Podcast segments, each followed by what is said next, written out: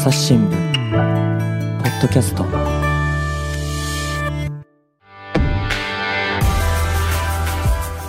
朝日新聞の神田大輔です、えー今回はですね朝日新聞パリ支局長のあ引田沢明記者とつなぎまして、えーお話を聞いていきます。引田さんよろしくお願いします。よろしくお願いします。はい。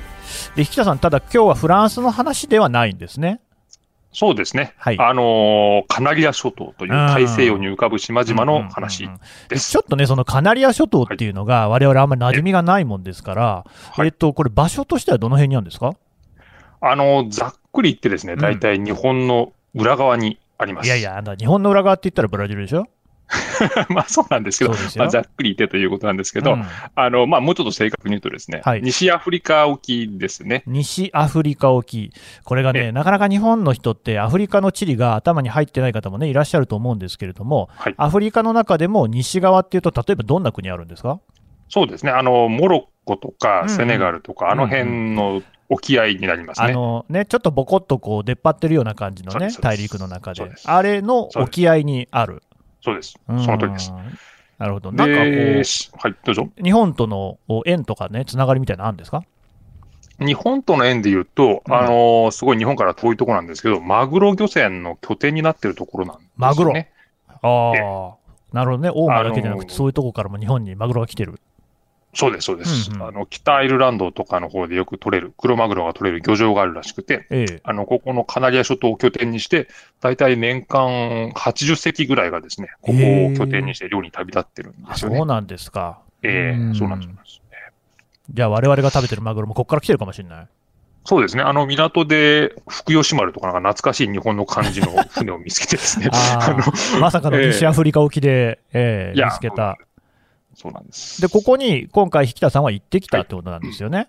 はい、そうです。んんんいつ行ったんですか？えっ、と、去年の年末ですね、うんうんうん12月の下旬頃、年の瀬にど。行ってまいりました。寒かったですか？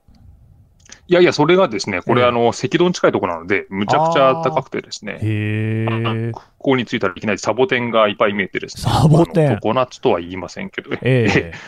まあ、最低気温が20度弱ぐらいなので、あいいですねとても暖かくて、うんうんうんそうですね。あの欧州では避暑地とし、避暑地じゃない、あの、寒さをしのぐ場所として、大西洋のハワイとして呼ばれる観光地でもあるんですよね。うん、なるほどね。じゃあ、そのハワイのように、はいまあ、ポカポカあったかい、あの、海にも囲まれて素敵なところっていう感じですかね。そうですね、イメージとしてはそうですね。うん。観光客とかどれぐらい来るもんなんですか、観光客、あのー、大体1300万人ぐらい2019年は来ておりましてですね、うんうん島民の人口が200万人ちょいなので、うん。人口の6倍ぐらいが押し寄せてるという、そういう島ですね。まあ、冬のヨーロッパって本当寒いですもんね。パリも寒いでしょ？寒いですね。えー寒いですね。うんおまけに晴れないので、ここは常夏で晴れてますので。なるほど。じゃあ、そういうその寒さをこうね、えーしのぐというか、ちょっとバカンス的なことで来るヨーロッパ人の人が多い、そんなあ島ってことですかね。そうですね。は。ないるほど。で、引田さん、そのね、カナリア諸島ですか？はい。どうどうして今回それ行ったんですか？まさかあなたバカンス行ったんじゃないでしょうね。いやいやいや、バカンスというわけじゃないんですけど、あの、ここ実はですね、はいあの、今年観光客が激減して、あ激減。のーえ、コロナでですね、はいあの入島制限、陰性証明が必要だったりしてるので、ほうほう旅行を手控えてるというのが一つと、コロナね。はい。そうですね。うんあとは一番のテーマとしては、移民が押し寄せてるんですね、アフリカか移ら。民がね、うん、ほうほうほうほう。えうん。えあのーアフリカからですね、えー一番まあ近い欧州というふうになっててですね、うん。もともとはですね、あのーアフリカからヨーロッパに渡るルートとしては、うん。あの、地中海ですね、大西洋じゃなくて、はいはい。アフリカとヨーロッパの間にある地中海をえ渡るというケースが、もえうこれまで近そうですよメイねンのルートだったんですよね。うん。あのースペインの一番南からモロッコって見えますので、肉眼でですね。そうですよね。じゃあなんでそんなに、あの、そこに、カナリア諸島に行くんですか？あのーそれがですね、スペインがですね、あまりに、えーっとですね、入、入国する移民が多かったので、ええ地中海のルートをですね、制限したんですよね。あそうですか。ほうほうほう。ええそれと、アフリカの側もモロッコの側も、おうコロナ禍でですね、コロナのせいで、うんあのーロックダウンをしておりまして、ああ、はいはい。えうんうんアフリカでもコロナが流行ってるので、えええー入国したり出国したりする制限をする国が多くなってしまったのでなるほ、ど。うんうんあの、これまでの出発地点である、例えばリビアとか、うんモロッコの北側に、うんうんえー行くと、たどり着くことができなくなってしまってるからなんですよね。はあ、あそうか、そもそもそのアフリカのこ大陸内でモロッコとか、あのはいそういう国に行くのがもう難しくなってると。そうですね。はあ、なるほどね。うんうんうんはいはい。それで、あの、まあ、直接、う沿岸の国からすればですね、セネガルとかモロッコから、あーすれば、直接ボートで渡ってしまえば、うんどこの国も経ずにヨーロッパに行けると。うんうんうんうん。それがカナリア諸島になってしまったということなんですよね。はあ、なるほどね。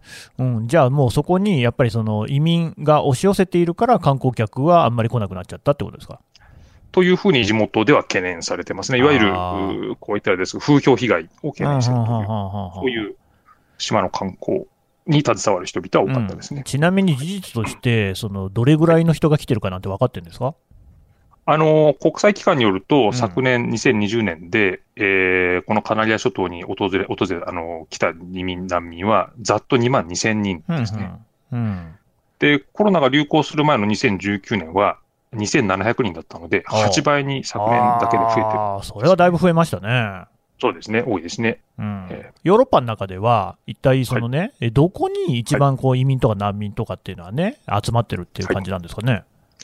あの、ヨーロッパで実は一番移民難民が到着しているのはスペインなんですよね。えええ、あの、昨年ですと4万1000人。はあはあで、2番目がイタリアになりますけど、うんスペインに到着する移民難民の半分以上がうんカナリア諸島に到着する。あー移民が占めてるというこあ、そうかとになりま。すそのカナリア諸島っていうのはスペイン領で、その、はいおカナリア諸島に2万2000人、でスペインが4万1000人だから、まあ半分以上ってことになる。うんその通りですね。はい。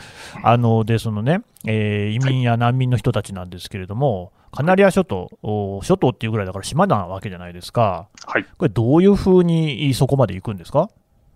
あのーゴムボートゴムボート。でえー業者にお金を払ってですね、ぎゅうぎゅうに乗って、えーうんたどり着く例がほとんどですね。なるほど。ええうんあのー私が取材した、例えばマリ人。マリっていうまあアフリカの国がありますけど、はいおそこ出身の人は36人乗りのボートうん。に乗って、うんまあ、日本円にしておよそ4万円を払ってですね、ええ。1週間かけて海を渡った。うん、1週間、だいぶかかりますね、やっぱりね。そうですね。最後の2日間は食料と水が尽きて、うん苦しかったというふうな話をしてました。ああ、そんな状況だから、やっぱりその、たどり着く前に亡くなる方なんかもいらっしゃるんですかね？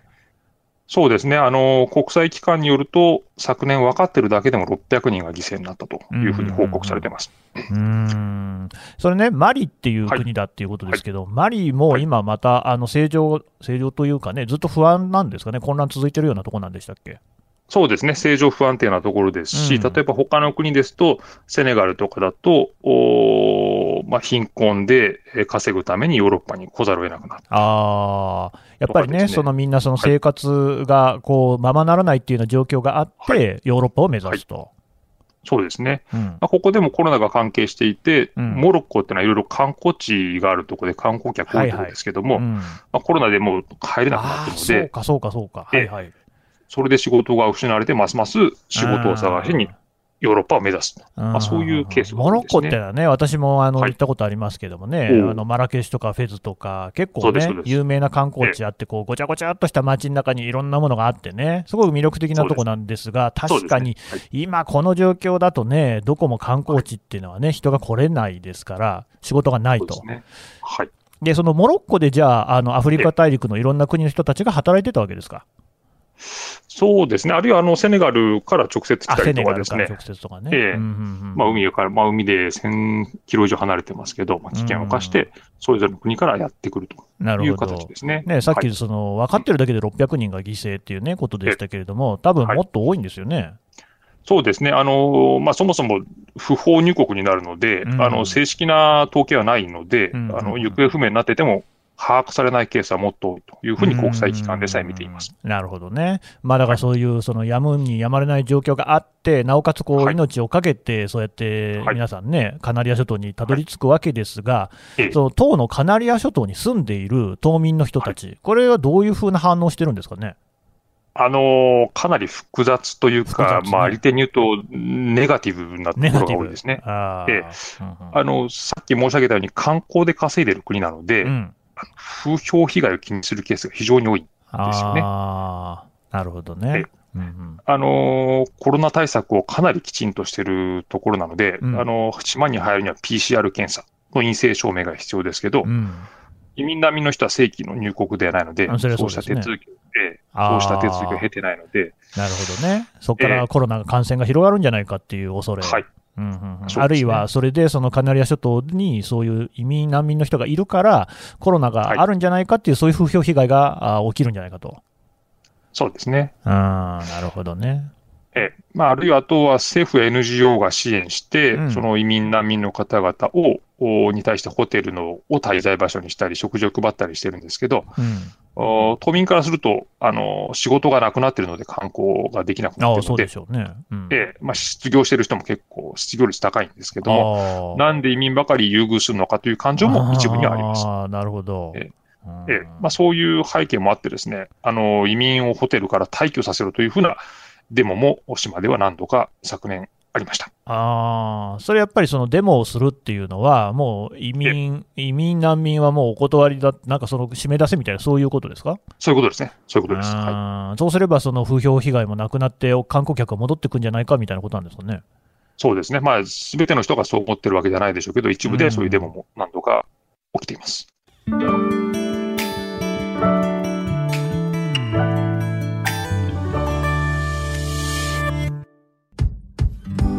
難しいニュースもポッドキャストで解説を聞くとちょっと理解できるかも。朝日新聞デジタルのコメントプラスって知ってる？テレビでおなじみのコメンテーターや記者が記事の背景やその先について投稿しているよ。もっと深く。もっとつながる。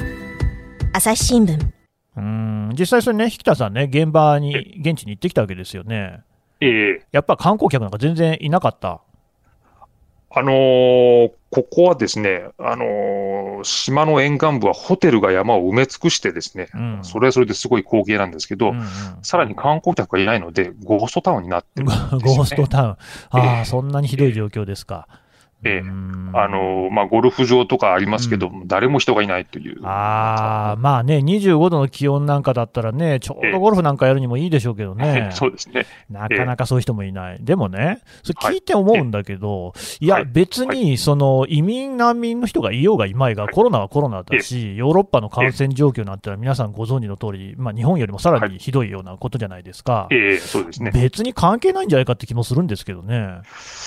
うーんやっぱり受け入れる側としてはですね、その、まあ、鍵括弧付きで、まあ、クリーンであるっていうのは結構大事なんですよね。ヨーロッパの、例えばフランスの地下鉄とかでいろいろ観光地の広告でし出してますけど、うん。ホテルもこんな対策取ってます。だからクリーンです。なるほど、ね。だから来てくださいという、そういう競争が起きてるので、そういう衛生対策で負けるわけにはいかないという、そういうプレッシャーがあるんだと思うんですよね。はあ、なんかそれちょっと複雑な話ですね。やっぱコロナみんな気にしてるっていうのは分かりますけれども、ええその、やっぱこう、日本でよく汚れ意識なんて言いますけれども、ヨーロッパの人もやっぱりそういうところちょっと気にするっていうところがあるんですね。そうですね。私も意外に思いました。ええかなりそういう神経質になってますね。なるほどね。で、まあ、その、そういう動きが起きてるっていう中で、そのスペインっていうのはどういうふうに対応していこうと、国としてですね、政権としてどう対応していこうっていう話になってるんですか、あのー、二つあってですね、はああの、一つは、アフリカの出身国、来る国々に対して、うんうんえーっと、受け入れるよう求めてるわけですね。あのー受け入れる。うん。いわゆる強制帰国するにもですね、うん二国間協定とか、スペインと例えばモロッコとかの間の協定が必要なので、うん。えーそういう協定を作ってくれとお願いするほというのが一つですね。うんそれともう一つは、欧州レベルで負担を共有するようにとああいう発信を首相が、サンチェス首相がしてますね。うんうんうんうん。うんえあのね、まずその最初の方なんですけど、えー、と例えばじゃあ、マリから来た人、セネガルから来た人だったら、い。セネガルに帰ってくれ、マリに帰ってくれと、はい。そういうような話ですかね。そうですね。あの、例えば難民の要件に、えーうん。当たらない場合は、あー帰ってほしいというふそうなれをそのセネガルなはりマリなりが受け入れないんですか、そういうケースもありますし、あともう一つの問題として、うん。そもそもお入国を制限しているので、うん、スペインに一回ついてしまえば、スペインから例えばモロッコに戻るにしても、外国から戻ることになるので、そそういう入国が認められないと。はこれもコロナが絡んでるわけですけど、うん戻すにも戻せないという、そういう事情がスペインあ、側にはあります。でもそのね、移民難民の人たちっていうのは、もともとそのカナリア諸島、スペインにたどり着くところまでは、まあ、非合法的に生きてるわけですよね。はい。別にはいあのパスポートにスタンプを押したわけじゃないでしょ？ないですね。うんはい。そういう人たちが、そりゃ、そのなんか戻れない、そのコロナあの、ね、対策でロックダウンしてるから戻れないそこだけは法律が適用されても、なんか変な話っていう感じしますけど、ええそうなっちゃってる。そうですね。複雑に絡み合ってますね。コロナと入国規制と。はい。であと2つ目の方ですけれども、ヨーロッパ全体で負担を共有してほしいと、ええ。まあ、確かにその、まあ、これまでもずっとそうですけれども、移民や難民の目指しているのは、ヨーロッパ全体で、ではい。たまたまただそのアフリカに近いところがイタリアだったり、スペインだったりっていうね、はい。ことですよね。だからやっぱはい。スペインっていうのは、ちょっとそういうその負担感の強さみたいなのがあるんですかね。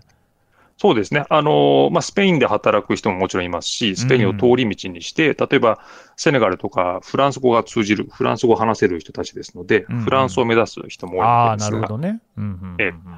まあ、そういう意味で、いわゆる玄関口にスペインがなってしまっててうん。う、んヨーロッパの中で自分の国だけが負担が増えてるという不満が、あ国民にも強いんですよね。うんうんうんうん。なので、サンチェス首相、スペインの首相は、うん。あーヨーロッパ全体で負担を共有する仕組みを早く作ってくださいと、それはスペインとしてはそう思うでしょうね。ええうん。そうですね。で、そのええ。フランスとかドイツとか、その辺の国々の反応ってどうですか？フランスはですね、うん。あのー今、テロが結構起きてるので、うんうん。それを理由にしてですね、国境の管理を許可してるんですよね。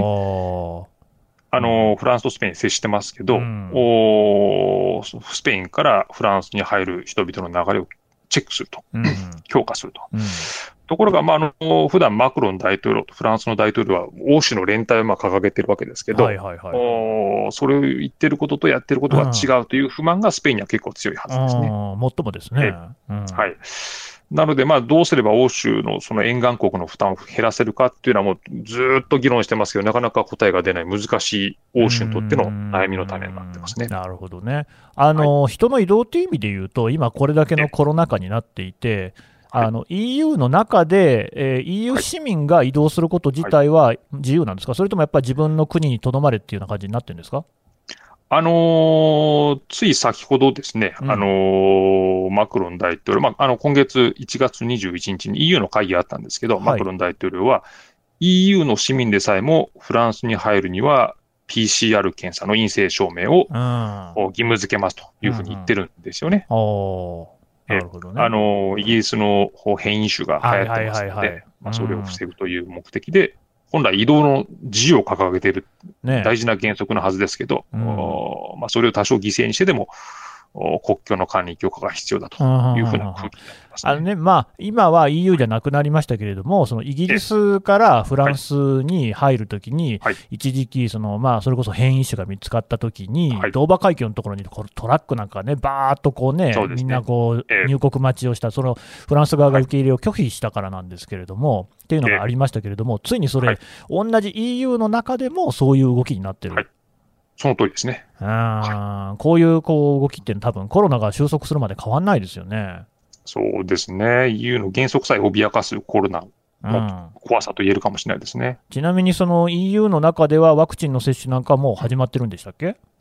そうですね。あの、大体12月下旬に一斉にうん EU が共同調達、ワクチンしたんですけど、うんおその接種を始めています。うん始めてるんだけれども、むしろマクロンさんなんかはそういうその規制、移動を強化するような方向に動いてるってことですか？あの、ワクチンが思うように進んでないというのが一つの理由なんですよね。あのーワクチンの量はあるんですけども、うん。あのー例えば、針が届かないとかですね、あの必要なワクチン、そうです、注射針が届かない。ワクチンの液体の方は届いてるけど、あ、そうです針が届かないとか、いろんな不手際がですね、指摘されてしまって、うん思うように接種数が伸びてないので、うんうんえー頼みの綱としているはずのワクチンがうまくいってないので、うん他の手段に頼らざるを得ないと。そういう状況になそれで、だからもう移動の制限なんかをしようと。そうですね。うん、なるほどね。なかなか深刻な状況ですね。わかりました。どうもありがとうございました。ありがとうございます。